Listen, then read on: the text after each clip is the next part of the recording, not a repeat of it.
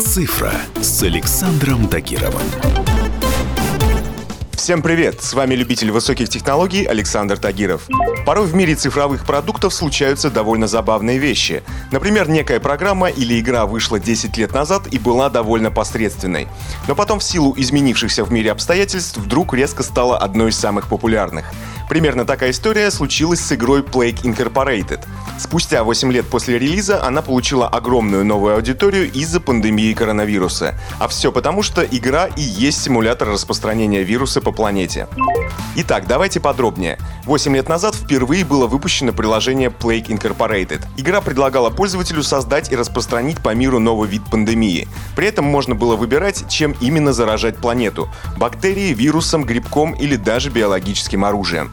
Основная сложность игрушки была как раз в том, чтобы найти баланс между заразностью и смертельностью заболевания.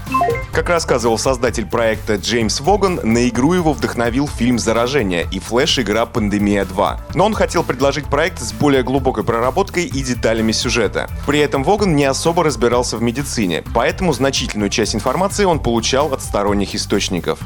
Никакой особой проблемы с этой игрушкой не было до нынешнего года. После старта пандемии коронавируса в Китае местные власти запретили игру в стране, удалив ее из местных магазинов приложений. При этом они не обратили внимания на то, что игра лидировала во всех чартах. В итоге сработал эффект Барбары Стрейзен и началась волна обсуждений, насколько вообще этично существование подобной игры. Ведь по факту получается, что пользователи играют за вирус и осознанно заражают весь мир. Конечно, на экране нет изображений заболевших или других визуальных проявлений жестокости. Экран представляет собой карту мира, на которой собраны только цифры статистики и заголовки выдуманных новостей.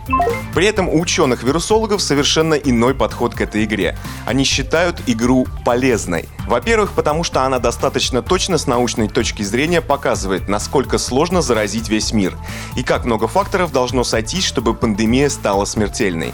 Во-вторых, это игра осознанного контроля. Вы видите, как и что должно происходить, чтобы проблема новой чумы стала критической. Это важно в условиях нынешней паники людей по поводу коронавируса. И в-третьих, как бы смешно это ни звучало, но Plague Incorporated объяснила элементарные правила гигиены еще до того, как они появились на всех табличках по всему миру в феврале этого года. Да, это звучит неожиданно, но последние события изменили подход разработчиков к проекту.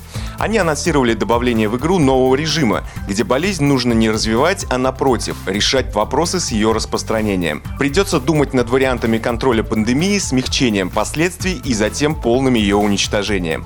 Помимо этого, разработчики игры пожертвовали 250 тысяч долларов, чтобы помочь усилиями по борьбе с глобальной пандемией коронавируса. Также они выпускают новый режим, который будет предполагать помощь игроков в борьбе с распространением вируса. На этом у меня все. С вами был Александр Тагиров. Ищите мои подкасты на всех популярных платформах, подписывайтесь, ставьте лайки и оставляйте комментарии. Всем хай-тек пока и будьте здоровы! «Цифра» с Александром Тагировым.